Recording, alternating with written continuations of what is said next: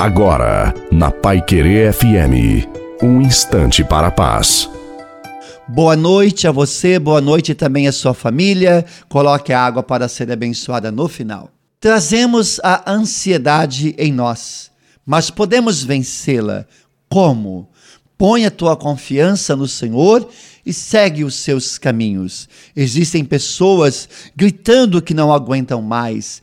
É assim também quando perdemos a confiança em Deus. Sei, não é fácil, mas é algo que precisamos treinar a nossa confiança em Deus, porque Ele está cuidando de nós.